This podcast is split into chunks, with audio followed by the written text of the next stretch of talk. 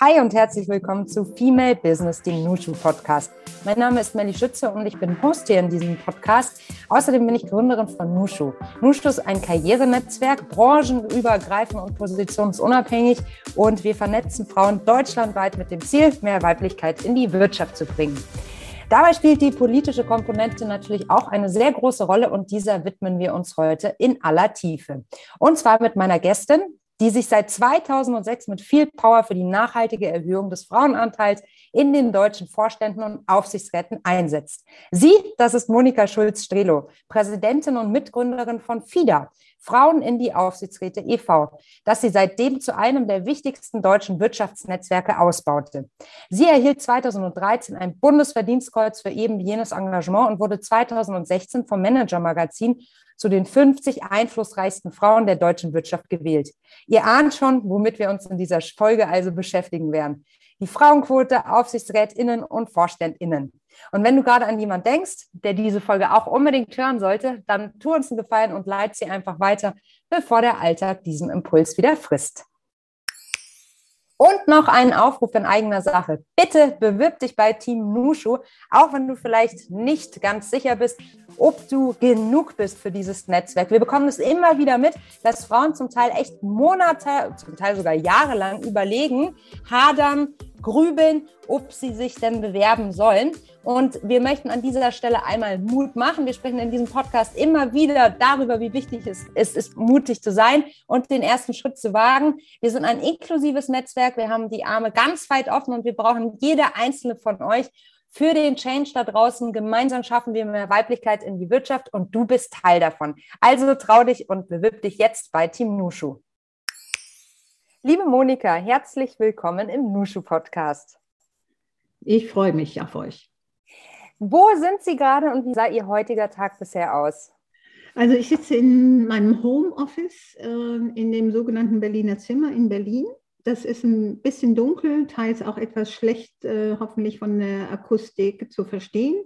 Und der Tag heute war eigentlich überschattet durch viele so kleine Anrufe, ungeplant, die dann aber viel länger gedauert haben und so wieder Fragen nach sich gezogen haben, so dass mein Tag so bis heute noch, ein, ich finde, ihn etwas unstrukturiert verlaufen ist. Aber jetzt wird ja alles anders. Jetzt wird alles anders. Jetzt bin ich natürlich neugierig. Wieso nennen Sie das äh, Zimmer Berliner Zimmer?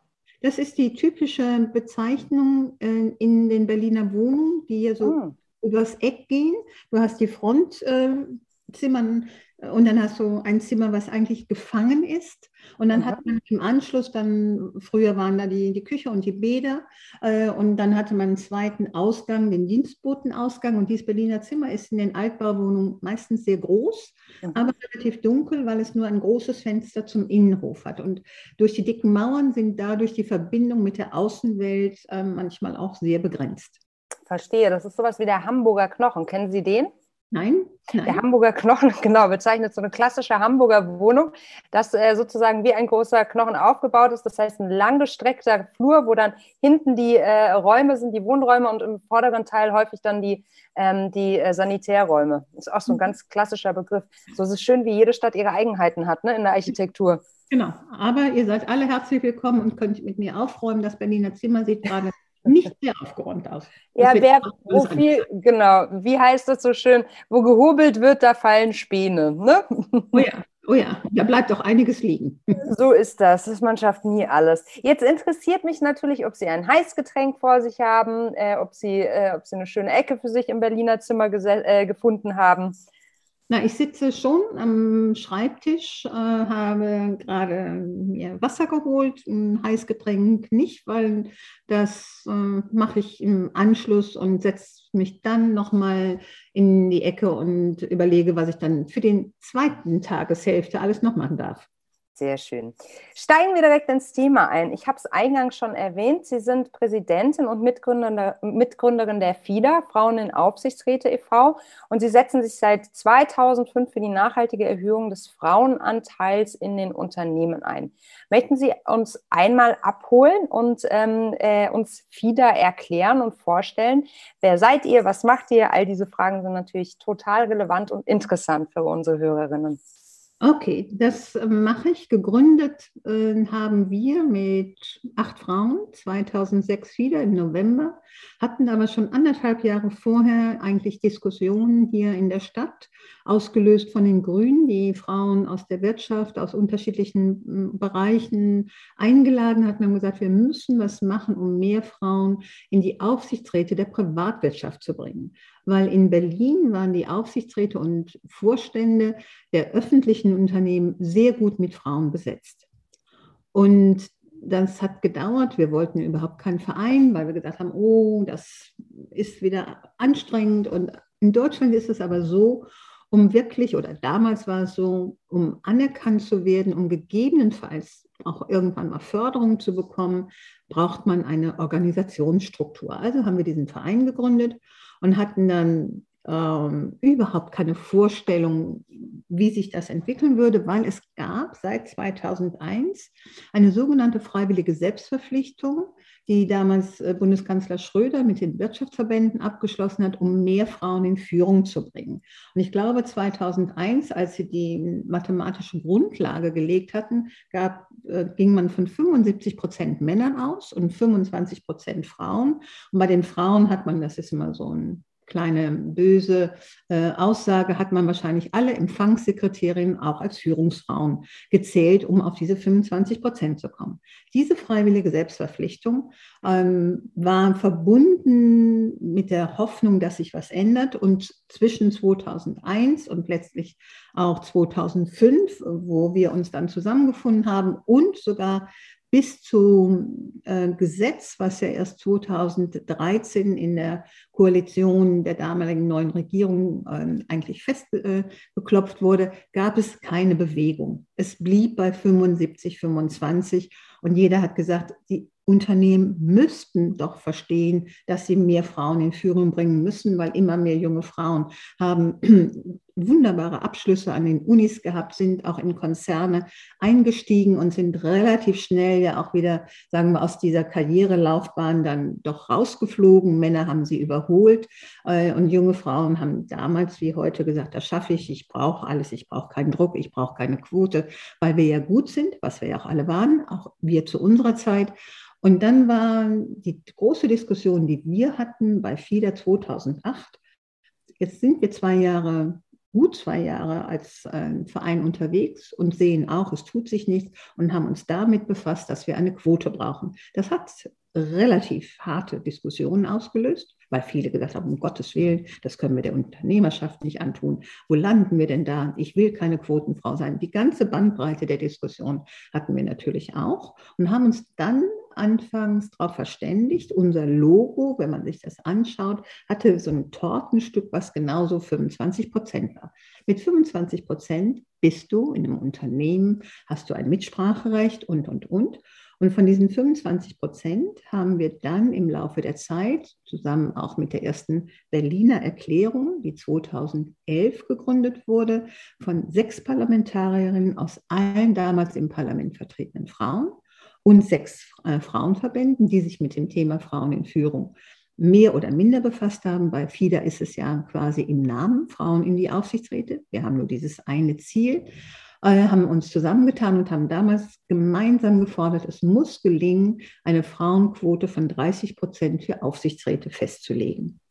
Und mit dieser Aussage der Berliner Erklärung sind wir dann wirklich A ins Parlament, äh, in die Parteien gegangen, wir in die Frauenverbandswelt und haben, glaube ich, gemeinsam dieses erste Führungspositionengesetz, was ja dann 2015 in Kraft trat, mitbewirkt toll, richtig was äh, auf den Weg gebracht ähm, in dieser Zeit. Aber wenn, wenn man jetzt mal anschaut, was schon geschafft wurde und was noch vor uns liegt, ähm, was ist noch mehr? Also ist der Weg noch länger oder, war, oder ist der zurückgelegte Teil schon größer? Ich glaube, der Weg nach vorne ist noch länger, mhm. weil auf der einen Seite heißt es ja auch immer in den Medien, die Quote wirkt, aber die Quote äh, wirkt bei 105 Unternehmen. Es gibt nur 105 Unternehmen, die börsennotiert sind und paritätisch mitbesetzt, also mehr als 2000 mitbestimmt, nicht mitbesetzt, auch mitbesetzten, äh, mehr als 2000 Beschäftigte haben. Also 105 Unternehmen wissen seit 2015, dass sie bei Neubesetzung eine 30-Prozent-Quote erfüllen müssen. Das machen sie auch. Wir haben aber das andere Thema, was in dem Gesetz 2015 auch verankert war, und zwar, dass die Unternehmen, die an der Börse sind oder mitbestimmt sind, das heißt, oder mehr als 500 Beschäftigte haben, die müssen Zielgrößen erfüllen für den Aufsichtsrat, den Vorstand, die erste und zweite Management-Ebene. Und da haben wir schon damals gesagt, als das ähm, in den Koalitionsvertrag aufgenommen wurde, diesen Teil müssen wir ganz genau beobachten, weil hier kriegen die Unternehmen nochmal die Möglichkeit, wie bei der freiwilligen Selbstverpflichtung, individuelle Zielgrößen festzulegen, sich auch dem zu verweigern, weil die Sanktionen, die damit verbunden waren, waren marginal und äh, viele von den Unternehmen sagen sich überhaupt nicht in der Verpflichtung, das auch zu veröffentlichen und sich dazu zu bekennen. Und genau das ist der Grund gewesen, dass aus der Frustration, dass die Unternehmen es ohne rot zu werden. Mm, das äh, kann man in den, wir machen ja zwei Indizes, einmal den ja. Women on Board Index für die genau diese Unternehmensgruppe, die ich gerade beschreibe, und dann machen wir einen zweiten für die wesentlichen öffentlichen Unternehmen auf Bundes- und Landesebene. Und auch da stellen wir fest, die Zielgrößen wurden nicht ernst genommen. Und die Zielgrößen bei der Privatwirtschaft die wir ja jedes Jahr ermitteln, hatten dann im Jahre 2020 gebracht, dass von diesen 185 Unternehmen, die FIDA untersucht, 75 Unternehmen keine Frau im Vorstand haben und auch keine Frau für den Vorstand planen. Und dann kann man sagen, was hat sich eigentlich in den Jahren wirklich verändert, außer diesen paar Zahlen für die Aufsichtsräte? Wenn aber im Vorstand nichts ankommt, heißt das, die Zahlen werden erfüllt, aber die Erfüllung der Zahlen heißt noch nicht, dass der Mindset sich ändert, dass die Unternehmenskultur sich ändert. Und ich meine, ihr seid da für da, junge Frauen, die auf dem Weg sind, überhaupt zu begleiten. Und ihr werdet doch genauso die Fragen von den jungen Frauen bekommen. Äh, zu welchem Unternehmen gehe ich? Wo schaue ich mich hin? Und was ist denn das wichtigste Potenzial? Sind doch die jungen Menschen und besonders die jungen Frauen mit den super guten Abschlüssen, damit die in den Unternehmen bleiben und nicht nach drei bis fünf Jahren wieder von der Bildfläche verschwinden. Also das heißt, die Zielgrößen sind nicht ernst genommen worden.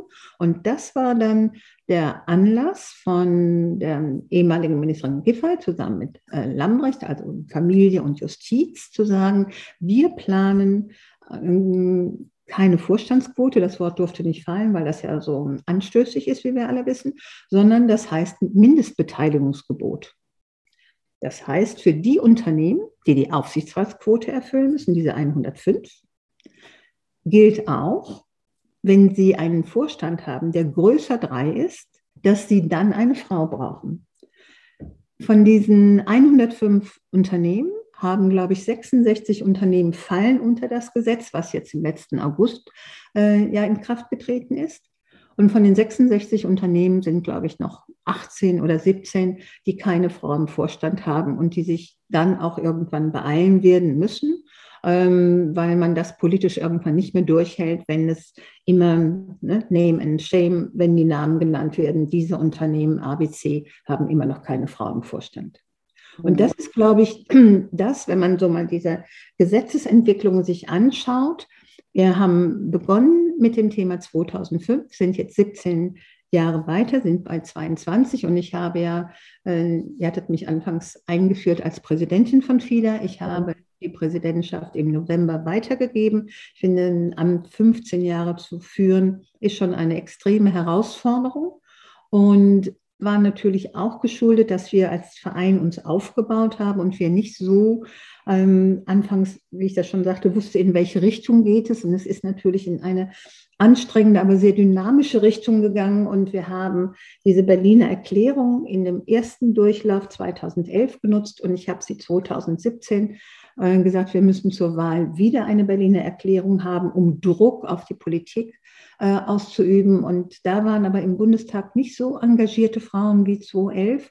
Und dann haben wir 17 Frauenverbände zusammengebracht und uns zur Berliner Erklärung zusammengeschlossen und über 20 Verbündete, die auch ähm, immer mit genannt werden, die aber nicht, sagen wir, dass dieses Arbeitsinhalte so ähm, mitentwickelt haben, weil wir haben Forderungen aufgestellt, waren bei allen Spitzenkandidaten und haben jetzt in 2021 haben wir dann aus den 17 Verbänden 21 äh, Initiatorinnen äh, zusammengebracht und haben im letzten Jahr das gleiche Thema gemacht, Gespräche mit den Spitzenkandidatinnen und Kandidaten geführt. Nicht alle haben mit uns gesprochen. Einige haben äh, an Parteivorsitzende äh, verwiesen oder Mitglieder im äh, Vorsitz.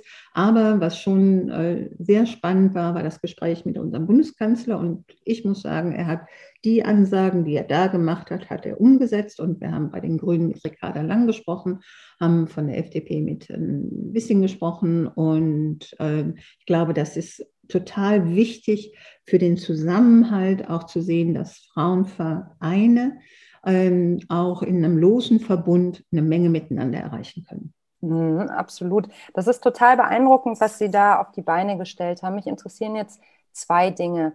Die mhm. erste, was ist Ihre Motivation, sich so lange für diesen Verein mit äh, ja wirklich so viel ähm, ja, intrinsische Motivation einzusetzen? Ne? Das ist ja ein wahnsinnig ausbildendes Ehrenamt. Sie sind auch äh, ja wirklich äh, präsent. Ne? Auf LinkedIn kann man immer wieder spannende Beiträge von Ihnen ähm, lesen. Sie äußern sie, sich, äh, sie äußern sich, Sie arbeiten extrem politisch, wie Sie es gerade schon beschrieben haben. Was hat Sie dazu bewegt, sich so einzubringen?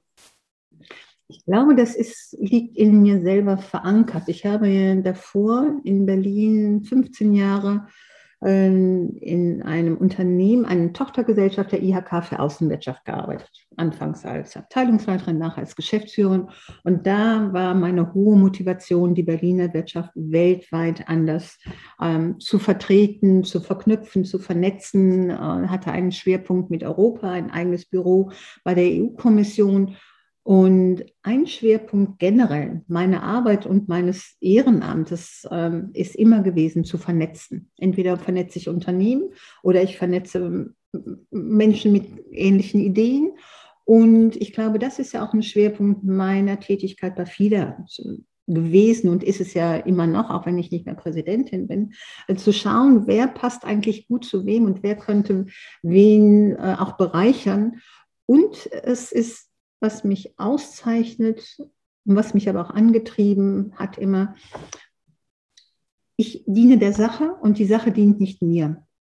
Ich habe von FIDA meine Freunde haben ihm gesagt, Moni, wenn du so besetzt von FIDA bist, hast du keine Zeit äh, für uns. Mein Mann hat es hm, auch manchmal so lauter durchklingen lassen, aber er sagt, es ist eigentlich auswechselbar, ob es vorher dein Job bei der BAO war oder ob es FIDA ist. Wenn du was machst, bist du immer ganz intensiv. Und meine Mutter hat, ähm, meine Eltern sind schon sehr lange verstorben, hat mir kurz vor ihrem Tod gesagt, du wirst drei Dinge. Du wirst immer international arbeiten, was ich auch gemacht habe. Du wirst immer äh, finanziell unabhängig sein was auch ist, und du wirst immer eine Putzfrau brauchen. Das hat nur mit FIDA nichts zu tun, aber diese drei Dinge haben mich wirklich auch getrieben. Und auch bei FIDA war es ja so, wir hatten, äh, da wir ein Einzelverein waren und nicht irgendwie, sagen wir, dem Deutschen Frauenrat angeschlossen sind und keinen internationalen Verbund hatten, haben wir eine Weile sehr eng mit einem europäischen EVOP, European äh, Women on Board, zusammengearbeitet und haben uns dann aber nochmal zurückgezogen, weil die Struktur musste da nochmal neu wieder aufgesetzt werden. Aber das Internationale oder auch das Vernetzen eben mit Hamburg und München kann ja auch von Berlin aus auch schon fast international anklingen. Das ist, glaube ich, das, was mich treibt. Und ich muss was beenden oder ich muss was so übergeben, dass ich sage, es ist gut aufgestellt, es ist ähm, wirklich gut zu übergeben. Und natürlich kann man einen Verein, der so politisch ist, der aber auch mit den Unternehmen ja eng arbeitet und unsere Indizes auflegt, äh, am besten übergeben, wenn eine Wahlperiode beendet ist und nicht mitten in einer Legislaturperiode, weil man dann schon wieder die Kontakte zu den Politikern ausgebaut hat oder oder. Und so war dann der, der Schnitt und sagen wir der, der Zeitpunkt richtig, es äh, zu übergeben. Mhm. Sie haben ja jetzt gerade wieder die PolitikerInnen und die SpitzenkandidatInnen ins Spiel mhm. gebracht. Mich würde wahnsinnig ausschauen, wie diese Art von, es ist ja Lobbyarbeit für die gemeinsame Sache, dann tatsächlich in der Theorie aus, äh, in der Praxis ausschaut. Sie vereinbaren einen Termin, mhm. Sie gehen dann dorthin, falls Sie den Termin bekommen. Mhm. Und wo holen Sie die Menschen ab, denen Sie begegnen? Also wenn wir als Berliner Erklärung die Gespräche mit den Spitzenkandidaten hatten, es mehr Männer, also Kandidatinnen hatten wir sie auch, ähm, haben wir vorher Forderungen formuliert. Ne? Wir, hatten, wir kamen früher von dieser Forderung, wie ich gesagt habe, 30 Prozent Frauen in Führung. Das war 2011. Und haben die ja weiterentwickelt und haben jetzt, äh, bei der letzten Runde hatten wir vier äh, große Bereiche. Immer noch Frauen in Führung, aber dann Arbeitswelt, dann ein ganz wichtiges Thema, äh, wie wird auch ähm, sagen wir, Chancengerechtigkeit äh, in den Ministerien umgesetzt, also auch in, der ganzen Bundesregierung.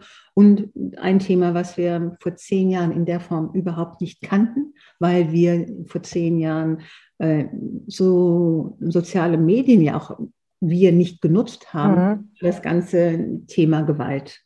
Ne? Also haben wir uns mit diesen 21 Verbänden erstmal hingesetzt. Und ich glaube, das war schon eine, ist eine Riesenleistung, die Forderung oder den Forderungskatalog so abzustimmen, dass alle mitgehen können, weil wir sehr unterschiedliche Verbandsstrukturen haben mit sehr unterschiedlichen Schwerpunkten. Und die einen würden, wie gesagt, bei dem Wort Quote ähm, stehen die Haare zu Berge, die anderen würden am liebsten 50-50 sagen.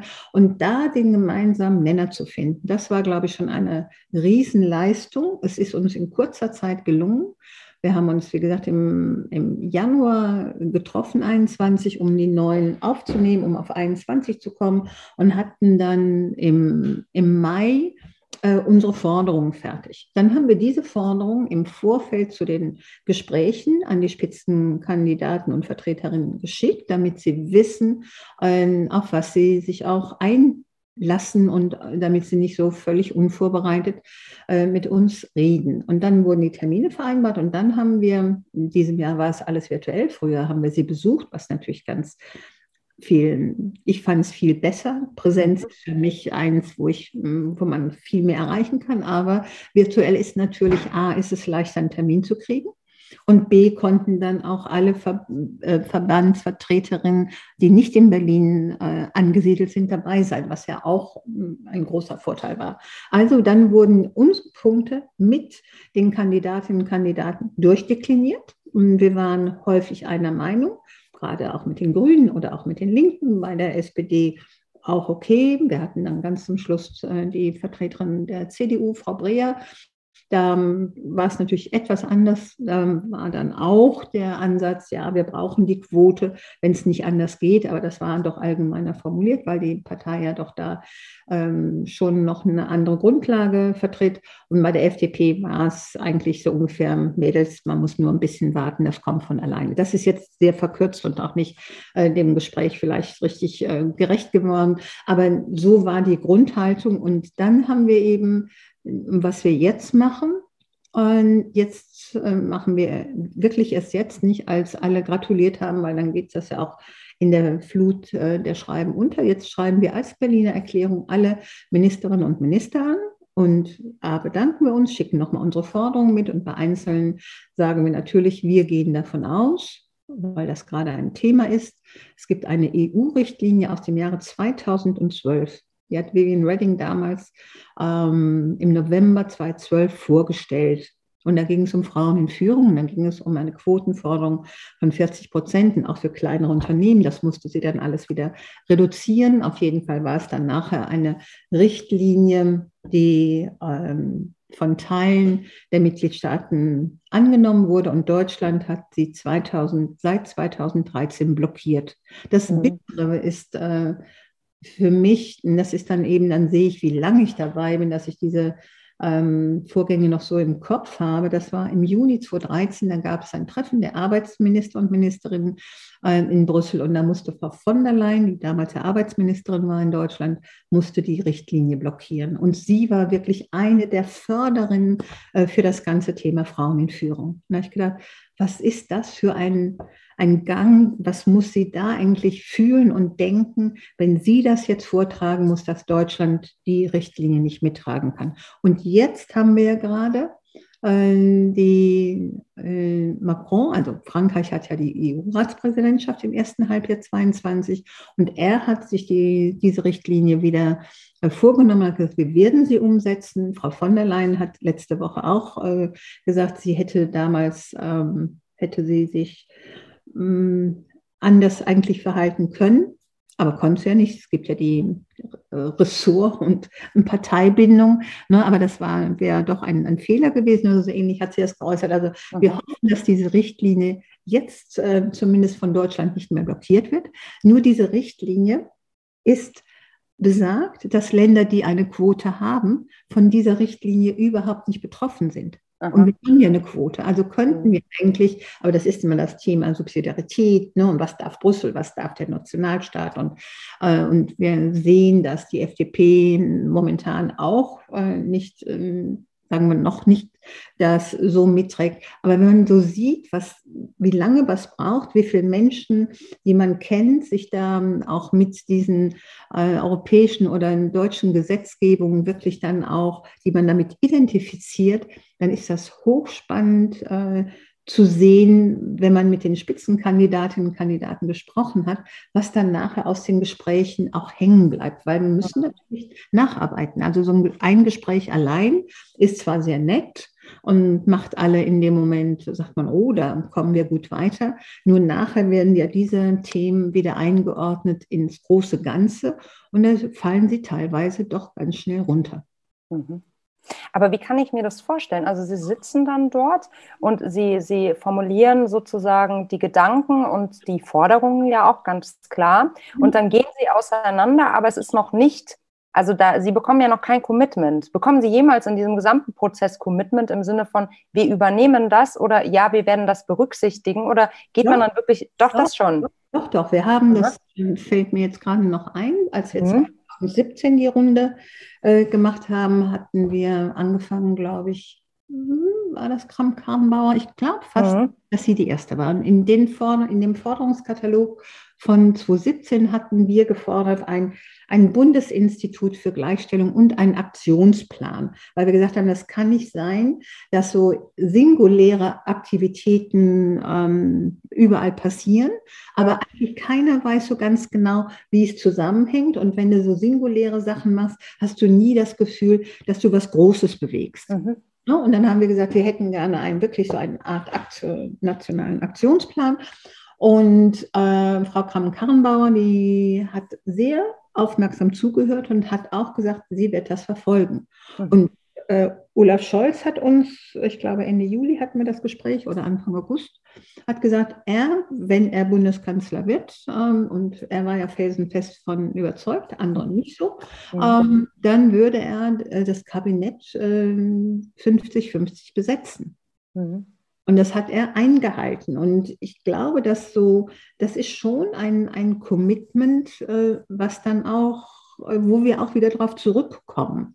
Ne? Wir gehen auch nachher wieder zu äh, den Akteurinnen hin und sagen, wir haben in dem Gespräch das und das besprochen, ihr habt das und das in Aussicht gestellt. Es sieht so, steht es jetzt im Koalitionsvertrag aus unserer Sicht nicht ausformuliert. Frauen in Führung ist ähm, sagen wir, unter das grobe Rubrum oder ins Grobe gefallen, so bis 2030 oder bis Ende dieses Jahrzehnts wollen wir Parität äh, erreichen. Aber das ist so allgemein, da ist keine Maßnahme dahinter. Also gehen wir mit gebührendem Abstand jetzt, wenn die sich alle wirklich mal auch eingearbeitet haben, wieder an die entsprechenden Ministerinnen und Minister ran und sagen, um 2030 das Ziel zu erreichen, brauchen wir allerdings jetzt ähm, die Vorgehensweise und den Stufenplan, damit das überhaupt äh, dann auch realistisch ist. Und das ist das, äh, was es natürlich ähm, äh, was Arbeit macht. Du musst nachhalten, du musst äh, gucken, was haben die eigentlich zugesagt oder angedeutet oder wo stehen die gar nicht oder wo wollen sie gar nicht ran. Das ganze Thema Ehegattensplitting war 2017 ja schon Thema, ja. war wieder ein Thema und jetzt wird es vielleicht sogar inhaltlich ein Thema. Also von daher beobachten wir auch sehr genau, wie die einzelnen Ministerien, das ist ja immer die obere Riege und dann auch wie die Ministerien äh, arbeiten. Und deswegen schauen wir auch, und das wäre für euch auch äh, ganz gut mal hinzuschauen, in der letzten Legislatur, als wir zum Beispiel dieses Bundesinstitut gefordert haben für Gleichstellung, ist ja ein Ergebnis die Bundesstiftung für Gleichstellung mhm. rausgekommen. Seit November gibt es da jetzt auch äh, eine doppelte Geschäftsführung.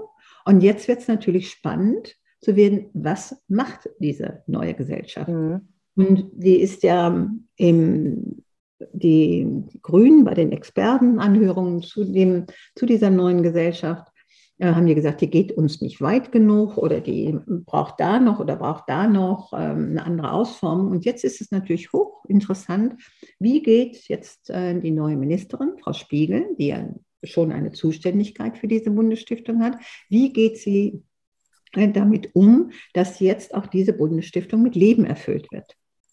Mhm. Und das beobachten wir und begleiten wir und werden dazu auch äh, dann um ein Gespräch bitten, wenn wir die Idee haben, äh, jetzt in einem halben Jahr, das ist, jetzt, das ist ja die Hypothese, aber wenn wir mhm. sehen, dass da gar nichts oder wenig passiert oder äh, sagen wir das, was wir alle auch unter Gleichstellung mit nach vorne bringen wollen, dass sich das nicht wiederfindet, dann geht die Berliner Erklärung äh, wirklich, kommt dann wieder auf den Plan und sagt, wir müssen ein Gespräch haben, wir würden gerne wissen, weil das ist damals so durchgefochten worden und da gibt es ähm, finanzielle äh, Zugeständnisse. Also musste auch was passieren. Also das ist dann schon eine kontinuierliche Lobbyarbeit, mhm. die wir äh, machen. Ist es eigentlich auch so, dass Sie häufiger mal aus der Politik heraus angesprochen werden? Also Sie sind ja doch sehr tief drin in den Themen, bestens vernetzt. Kommt das auch vor oder ist das überhaupt nicht die Regel? Weil das, was Sie jetzt ja gerade beschreiben, ist ja wirklich ähm, sozusagen ja, extrem kleinteiliges Nachfassen. Ähm, aber dabei ist ja Ihr Erfahrungsschatz ähm, und all die Dinge, die Sie vorantreiben, können ja auch ähm, ein wahnsinniger Wert eigentlich auch für Parteien, die sich offen zeigen. Ja gut, wir werden schon häufig, oder im Moment nicht so häufig, aber wir waren auch in allen großen Stiftungen. Ne? Mhm. Die Partei äh, hat ja ihre eigene Stiftung und ich meine, dass ich bei der Hans-Seidel-Stiftung in München war, hätte ich mir früher auch nicht träumen lassen, mhm. dass ich mhm. zur CSU gehe äh, und mit denen diskutieren über Themen der Gleichstellung. Wir gehen auch äh, mit den Parteien, sind wir im Dialog, weil die ja auch gucken müssen, wo sind ihre Aussagen, die sie im Koalitionsvertrag haben und was kann man machen. Und natürlich auch bestimmte Ministerien kommen auch auf uns zu, und gerade das Familienministerium, mit dem wir eng zusammenarbeiten, ist man auch im Austausch, dass man sagt, okay, äh, gucken wir uns doch jetzt mal das Jahr an. Äh, was sind auch so Fixpunkte, wo man schauen sollte, dass man da entweder eine Pressemitteilung oder ein Gespräch führen sollte. Das ist so häufig ist das so der Raum äh, 1. Mai, weil damals am 1. Mai 2016 ist das erste Führungspositionengesetz ja dann in ähm, Kraft getreten, äh, 2015, Entschuldigung, in, in, Kraft getreten oder am 1. Januar 2016 mussten dann die Unternehmen die Quote, ab da die Quote erfüllen, dass man wirklich so, äh, so Daten nimmt und sagt, da können wir dran anknüpfen, da können wir äh, auch äh, vernetzen oder wenn man auch guckt, wie wir unsere Fiederforen immer ähm, zeitlich gelegt haben. Wir haben sie ja teils, das war nun 2018 zum Beispiel, das äh, Fiederforum äh, in die französische Botschaft gelegt. Da haben wir schon mal das erste, das zweite Fiederforum 2010 äh, durchgeführt, aber 2018 war äh, aus zwei Aspekten extrem wichtig. A, in Frankreich hatte Macron wirklich ähm, das Thema Gleichstellung ganz zentral äh, als Arbeitsschwerpunkt seiner Regierung gewählt, 2017 mit einem Aktionsplan, der uns alle überwältigt hat, so klar formuliert hätten wir in Deutschland gerne gehabt. Und wir hatten dann, das war im April 2018, ähm, wir haben natürlich gezittert, weil wir hatten ja keine Regierung bis März, aber hatten dann im April 2018 unsere, neuen, unsere neue Familienministerin, Frau Giffey, als äh, Keynote-Speakerin. Ne, und dann kann man immer gucken, ist ein FIDA-Forum zum Anfang des Jahres gut? Im Anfang einer Legislatur ist es sicher gut äh, relativ schnell äh, das durchzuführen, damit man weiß, was äh, das Ministerium oder die, die, Ministerin oder der Minister eigentlich so planen. Dann hört man immer sehr gut, ob das Thema sagen wir Frauen in Führung, wenn man das mal nimmt, ob das überhaupt im Kopf ist oder ob es doch mehr Kinder oder Familie oder whatever ist. Äh, oder man geht so im Jahr was später, dass man sagt, okay, jetzt lassen wir die erstmal ein bisschen arbeiten und fragen dann nach, weil man sieht dann, wie der Umsetzungsprozess ist oder ob der langsam ist oder ob die, das, was man anfangs ähm, als angekündigt hat, dass sich das doch wieder verschiebt. Also das sind schon Überlegungen, wann man auch welche Veranstaltungen durchführt, um eben immer Wirtschaft, die haben wir bisher ja noch so gar nicht betrachtet, aber mhm. Wirtschaft und Politik zusammenzubringen, weil es muss ja für beide noch passfähig sein. Mhm. Mhm. Ja, auf die Komponente würde ich gerne jetzt direkt eingehen. Ähm, wenn wir über die Wirtschaft äh, sprechen, gibt es da Unternehmen oder Konzerne vielleicht, ähm, äh, die du äh, oder die Sie, ich switche immer zwischen du und Sie, entschuldigen Sie bitte. Nee, wir können, können bei dem Du bleiben, wir können. das ist doch wunderbar, das nehme ich sehr gerne an, Monika. Okay, das ist, das ist. Herzlichen Dank. Okay. Gut. Ähm, welche Unternehmen bzw. Konzerne machen da einen guten Eindruck auf dich? Ähm, Gibt es da Vorreiterunternehmen? Was machen die vor allem richtig und was können andere von ihnen lernen? Naja, wir haben so ein Vorreiterunternehmen ja sehr lange auch immer auf dem Silbertablett ähm, getragen und das war die Deutsche Telekom weil ich hatte ja eben schon 2010 das zweite FIDA-Forum äh, erwähnt, was wir damals in der deutschen, Quatsch, in der französischen Botschaft durchgeführt hatten. Und da war äh, Thomas Sattelberger, damals Vorstand für ähm, Personal bei der Telekom, der war mir empfohlen worden, dass er doch ähm, auch äh, da auftreten könnte. Und dann haben die gefragt, ob er nicht nur so ein Panel, sondern eine eigene Keynote bekommt. Und dann habe ich gesagt, ja, okay, aber ich wusste ja nicht so ganz genau was. Ja, er hat was Wichtiges zu sagen, aber er sagt nicht was. Oh, ich gesagt, das ist ja ganz wunderbar, macht sich ja gut, wenn man einen Keynote-Redner hat und man weiß nicht, was der sagen will. Ich finde das immer sehr beruhigend. Aber äh, was hat Sattelberger gemacht? Und wir hatten eine grandiose äh, Pressekonferenz. Ähm, da sind die wirklich mit dem Bus angekommen. Die Botschaft äh, war wirklich, wurde fast gesprengt, weil äh, Sattelberger hat 2010 für die Telekom angekündigt, die 30 Prozent äh, Frauen in Führung bei der Telekom bis 2015 das hat nicht nur den Saal zum Toben gebracht, sondern ich glaube auch alle anderen DAX-Unternehmen tobten, weil sie sagten, der schon wieder und was sollen wir denn? Sollen wir jetzt bis 2013 40 Prozent sagen oder, oder, oder? Es hat also alle irgendwie sehr beunruhigt und für uns äh, war das natürlich total wichtig, das Thema, dass er das so ähm, dann auch deutlich formuliert hat weil das war der, das erste Unternehmen dieser Art, die so klar äh, aufgestanden sind. Und es gab auch in 2010, was der zweite Punkt war, weil da ist dann Bewegung reingekommen, äh, dass die deutsche Corporate Governance Codex Kommission, die 2001 eingerichtet worden war, um gerade internationalen Aufsichtsräten das deutsche Aufsichtsratswesen und die Struktur der Aufsichtsratsarbeit zu erklären, haben in 2009 schon mal so leichter formuliert, aber in 2010, die geben immer jährliche Empfehlungen raus, sehr deutlich gesagt, mehr Frauen und mehr Internationalität. Und diese beiden Faktoren waren für uns, jetzt für viele auch extrem wichtig, dass wir gesagt haben, dann äh, gucken wir jetzt, was die damals 160 Unternehmen im DAX eigentlich für eine Anzahl von Frauen in Aufsichtsräten haben, in Vorständen haben und in den Ausschüssen. Und seitdem gibt es unseren Women on Board Index. Genau genau immer entlang dieser 160 Unternehmen. Und durch das Gesetz von 2015 überprüfen wir wirklich das Gesetz. Und deswegen haben wir nicht nur 160 Unternehmen, die wir untersuchen, sondern noch die äh, 25 oder 24 oder 26 je. 26 sind es, glaube ich, 186 äh, gesamt. Ne? Mhm. Mal auch 185 ja. und das sind die, die im regulierten Markt, also auch an Börsen sind, aber nicht im DAX, aber auch eben äh, paritätisch mitbestimmt sind. Und wir gucken wirklich sehr scharf nach äh, Quote Zielgröße bei diesen 186 Unternehmen. Und dadurch unterscheiden wir uns auch von anderen Erhebungen, die noch bei den 160 bleiben. Und das ist ja auch gut so. Aber da ist die Wirtschaft schon sehr gefordert. Und wir haben natürlich, gab es Unternehmen, und dazu gehörte sehr lange Fresenius, die uns und äh, anderen äh, auch haben wissen lassen, es gab eine DAX 30-Initiative, wo die jährlich ihre Daten gemeinsam erhoben haben seit 2011. Die haben das für Deutschland gemacht und weltweit. Und da hat Fresenius auch immer geschrieben, wir besetzen nur nach Qualifikation. Und bei uns waren sie sehr lange, äh, beide Fresenius-Unternehmen hatten keine Frau im Aufsichtsrat äh, und auch im Vorstand sehr schwach entwickelt mit Frauen. Und dann kriegte ich schon ein Schreiben von Frau Fresenius, äh, sehr geehrte Frau Schulz-Strelo, wir besetzen nur nach Qualifikation. Punkt. Herrlich. Ja. Wahnsinn. waren dann nervöser, weil wenn die so im Mittelfeld waren, weil was interessierte die Unternehmen mehr?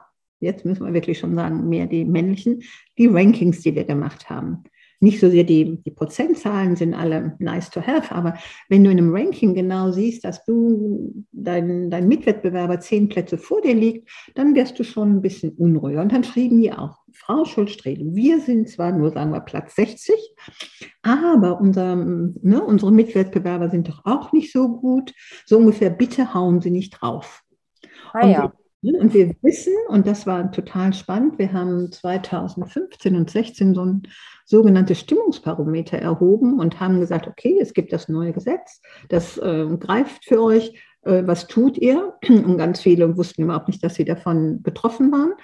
Äh, und dann haben einige gesagt, ja, es wäre so viel leichter für uns, äh, dieses Gesetz zu befolgen, wenn wir zum Beispiel für unsere Branchen äh, Vorgaben hätten. Ne? Zielgröße, sagen wir, von 25 Prozent im Aufsichtsrat und für Vorstände von 10 Prozent, dann wüssten wir, wo wir uns dran halten können.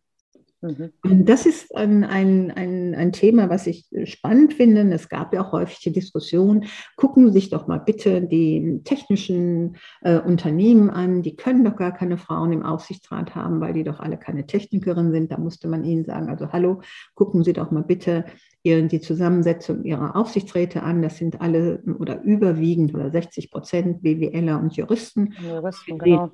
wir, sehen, da auch nicht die Techniker, aber bei Frauen wurde eben dann die technische Komponente einfach noch vorausgesetzt, was sich ja geändert hat, weil heute ist ja das große Thema bei Aufsichtsratsbesetzung äh, das Thema Digitalisierung. Deswegen mhm. haben wir auch häufig doch jüngere Frauen Chancen, in Aufsichtsratspositionen zu kommen weil man ja auch Menschen ab einem bestimmten Alter, ich glaube auch fast egal ob Mann oder Frau, äh, das Thema Digitalisierung nicht mehr so ganz zutraut. Mhm. Mhm. Ja, das ist äh, wirklich erstaunlich. Meinen Sie das? Oh, jetzt sind wir, sind wir wieder beim Sie, obwohl es das Du war. Meine Güte, ich bin heute echt durch den Wind. mein Tag war auch ein bisschen unstrukturiert, offensichtlich. Bisher. Jetzt ist natürlich die grundsätzliche Überlegung, wenn wir da weiter reingehen, ähm, wird diese zusätzliche oder der zusätzliche Need der Unternehmen in Bezug auf die Digitalisierung dazu führen, dass es sozusagen einen Boost gibt in Bezug auf mehr Frauen, vielleicht auch mehr jüngere Frauen in den Aufsichtsräten, weil sich das sozusagen, also weil man sich das Knowledge vielleicht auch einfach in die Unternehmen holen möchte? Und das wäre schön. Es mhm. gibt also ein, eine, eine Tendenz. Man mhm. muss ja ein bisschen aufpassen, aber wo wir auch so als Feedback haben, so ungefähr, jetzt haben wir die Zahlen erfüllt und jetzt haltet mal langsam die Luft an. Ah, also das soll das Endergebnis jetzt sein. Ja, das ist jetzt gut. Ne? Wir Aha. haben jetzt erfüllt und jetzt kommt bitte nicht mit weiteren Forderungen. Und es gibt eine Tendenz, ähm, die wird aber den Frauen, die ausgewählt wird, nicht gerecht, so ungefähr, wenn wir schon eine Frau nehmen, dann soll sie digital, jung, schön, whatever sein. Mhm. Aber wahrscheinlich bitte nicht eine, die uns dann noch das Leben schwer macht. Mhm.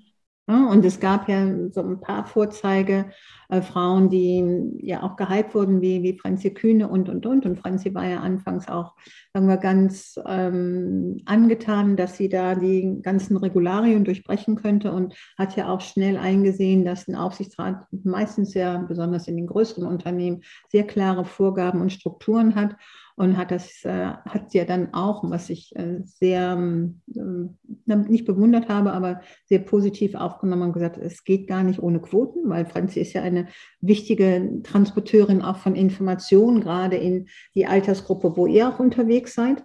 Ja. Äh, und ich glaube, das ist der Punkt, dass man schon oder dass wir alle gucken müssen, aus welchen Gründen werden die jungen Frauen genommen, wenn sie auch genommen werden wegen ihres technischen Know-hows, weil sie großartige äh, Start-up-Ideen hatten. Das ist alles wunderbar. Wir müssen halt nur schauen, das kann schon ein Thema sein, dass ähm, durch die Anforderungen an die Digitalisierung eine Generation Frauen, die eigentlich von der Qualifikation ähm, prädestiniert wären für Aufsichtsratspositionen. Dann so diese Generation, weiß ich nicht, sagen wir von, von 60 bis, bis 50 oder von 65, einfach übersprungen wird, weil man eben die Anforderungen äh, Digitalisierung mit haben will. Stimmt.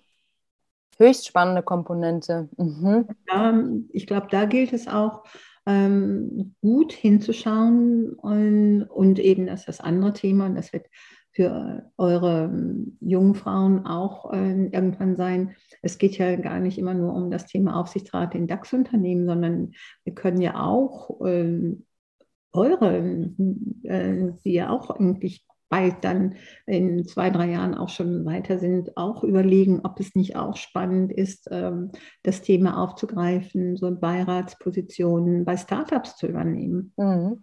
Also mhm. da im Grunde, dann sind ja die, die Abstände zwischen den Erfahrenen und den Jüngeren äh, sind dann nicht so riesig, dass das nicht so dieses, ähm, wo, man, wo ich ja auch aufpassen muss, was ich glaube ich aber gut hinkriege, sozusagen, äh, guck doch mal, was ich alles geschafft habe und das könnt ihr da auch. Ne? Aber das glaube ich, das wäre ein total spannendes Thema, auch zu gucken, wo könnten denn auch äh, junge Frauen relativ äh, früh halt in, in Aufsichtsräten oder Beiratspositionen sich einbringen, um ihr Wissen, was sie ja auch haben. Es ist ja nicht so, dass sie da völlig unwissend bisher durch die Welt gegangen sind, äh, um ihr Wissen auch einzubringen. Mhm.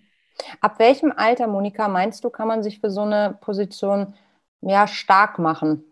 Ich würde sagen, da sich ja das alles generationsmäßig nach unten verschiebt, mhm. auch mit äh, Mitte 30 mhm. Genauer hingucken.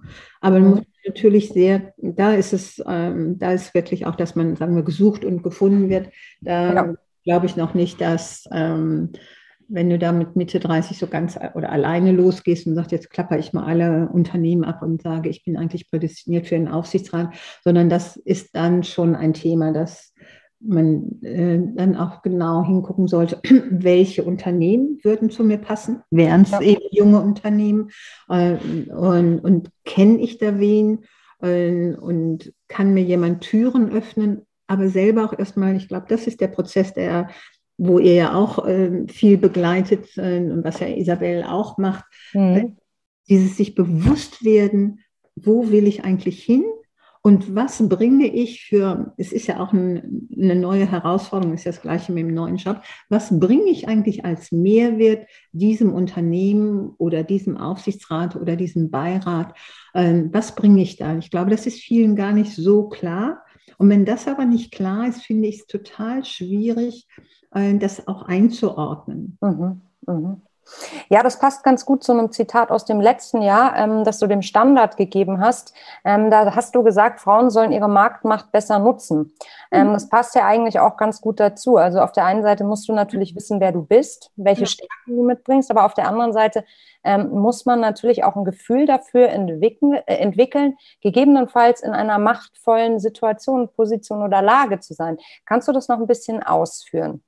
Ja, ich glaube, das Thema Macht ist ja immer noch sehr umstritten in unserem Land. Es wird ja häufig nicht ähm, als positiv besetzt gesehen. Und, ich finde, wer Macht hat, kann verändern. Ohne Macht bist du machtlos oder ohnmächtig.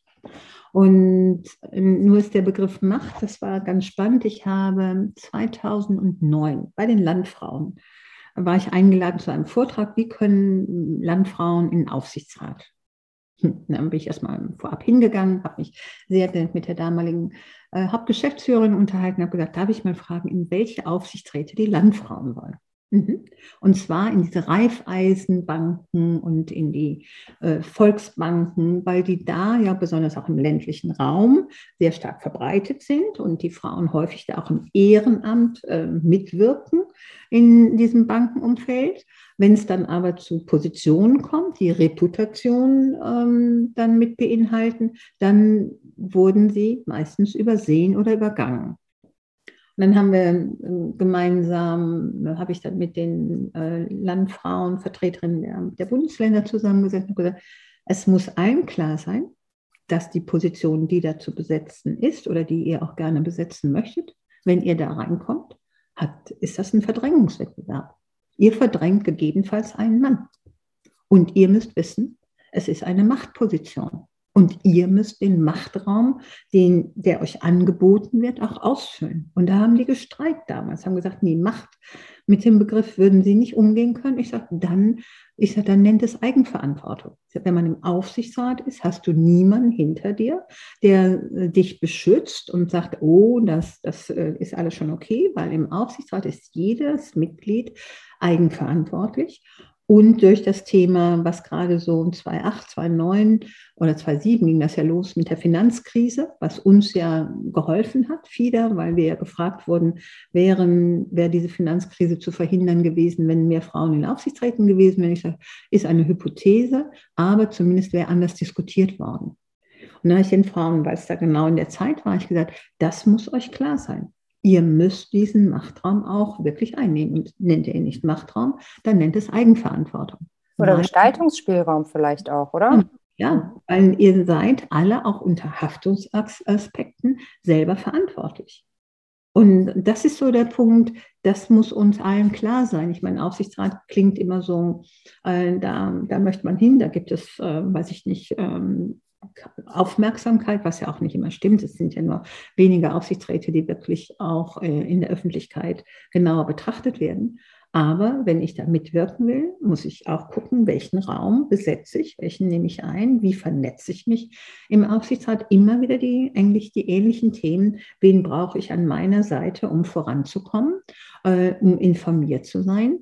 Und wie gelingt es mir, wenn ich dann ein Aufsichtsratsmandat habe, wo viele sich dann erstmal zurücklesen, sagen, oh, ganz wunderbar. Das reicht aber in meinen Augen nicht. Man sollte dann auch gucken, wenn so ein Aufsichtsrat eine, die Struktur von Ausschüssen hat, dass man sagt, okay, wenn ich dieses Aufsichtsratsmandat annehme, dann hätte ich gerne aber auch einen Sitz im Ausschuss entweder sagen wir Nominierung, Personalprüfung, ähm, whatever, um dann auch wirklich in diesen Inner Circle mitzuwirken. Wenn ich nur im Aufsichtsrat bin, ist es schon großartig. Aber wenn ich in einem der Ausschüsse bin, kriege ich sehr viel mehr interne mit und kann mich sehr viel mehr einbringen und werde sehr viel mehr gesehen und wahrgenommen, als wenn ich nur, sagen wir, in dieser größeren Gruppe der Aufsichtsratsmitglieder bin. Mhm. Ich glaube, wir müssen unbedingt noch mal eine Veranstaltung mit dir machen, Monika, wo du das da noch mal ähm, Mut machst und Einblicke gibst, ähm, vielleicht auch für jüngere Frauen, äh, was so ein Ausblick sein kann, wie man in so eine Position kommen kann, was das auch bedeutet. Das finde ich wirklich wahnsinnig spannend. Und ich glaube, dass ähm, ja da noch ganz viel Platz ist für ganz viele Frauen, ob jung, ob alt, ähm, der gefüllt werden sollte. Ne? Mhm. Mhm. Also wenn du Lust hast, das ist eine offizielle Einladung. Okay, habe ich auch als offizielle Einladung an, Ladies. Ich habe den, den Druck gespürt. Wo das Mikro läuft, da kann man gar nicht Nein sagen. Ne? Oh, ich könnte mich ja etwas herauswinden. oh, ich bin einfach großer Monika-Fan. Seit vielen Jahren verfolge ich ja, was du tust und finde es einfach großartig, wie du dich da auch einsetzt. Mhm. Ich möchte aber an dieser Stelle einmal deine Rolle, die du jetzt einnimmst, eintauschen gegen eine andere, die Karten komplett neu mischen und dich zur Chefredakteurin eines Leitmediums machen, das mit ganz hoher Reichweite auf aufwarten kann. Mhm. Und dann möchte ich dich fragen, welche Schlagzeile würdest du gerne zum Thema Aufsichtsrat und Frauen lesen? Und was soll in dem Artikel dann stehen? Also, der Artikel kommt ja dann äh, am 30.12.2029 raus. Und da steht es, es ist geschafft, die Gleichberechtigung in den Aufsichtsräten der relevanten deutschen Unternehmen ist erreicht. wir können die Quote 2035 abschaffen. Das wäre stark. Das ist unser Ziel. Ja. Ich meine, 2035 ist ein bisschen früh, wahrscheinlich, ähm, du brauchst ja immer noch eine Legislatur und mhm. Nachfolger.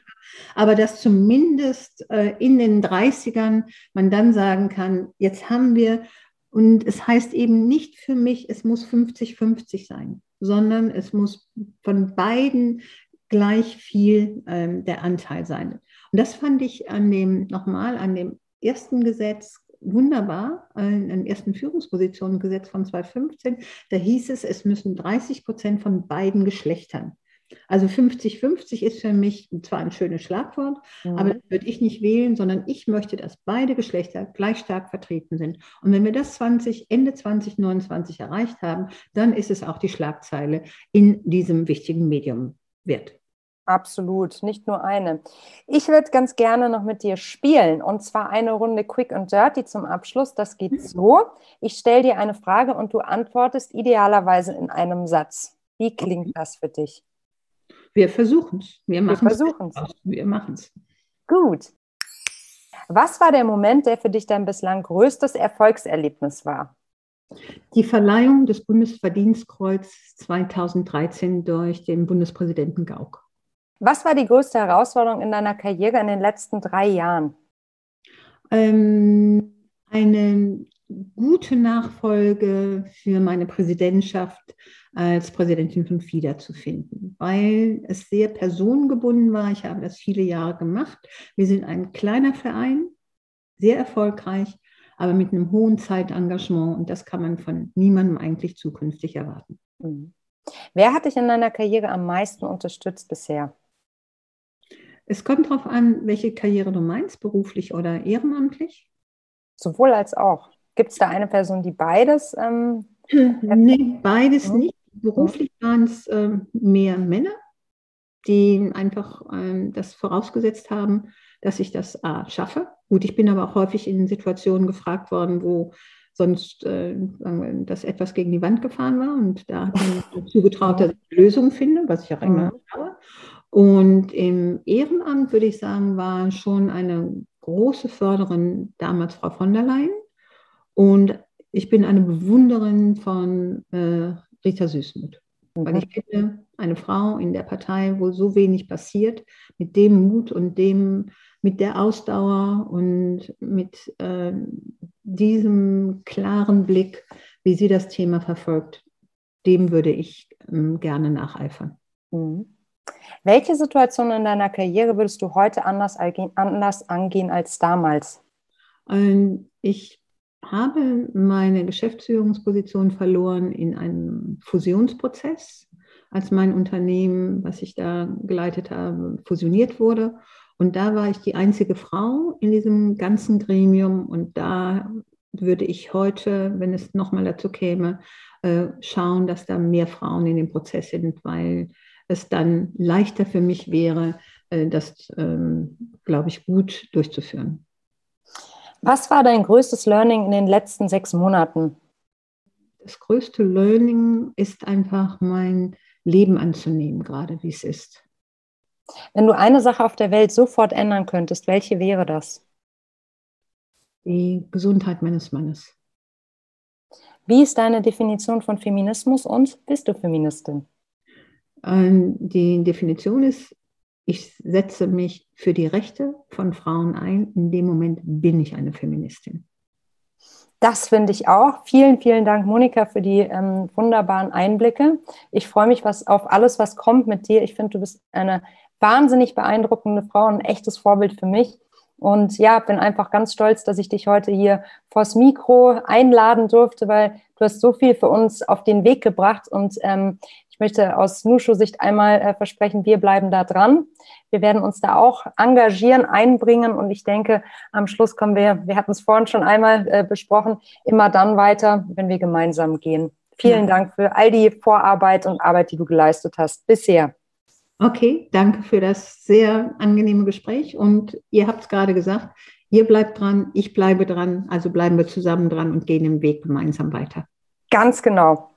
In diesem Sinne, alles Gute. Vielen Dank fürs Zuhören und dafür, dass du uns dein Ohr geschenkt hast. Mein Name ist Melli und wenn dir das gefallen hat, dann lass uns einfach ein Abo da. Dann hörst du uns in der nächsten Woche schon wieder. Bis dahin, alles Liebe. Tschüss.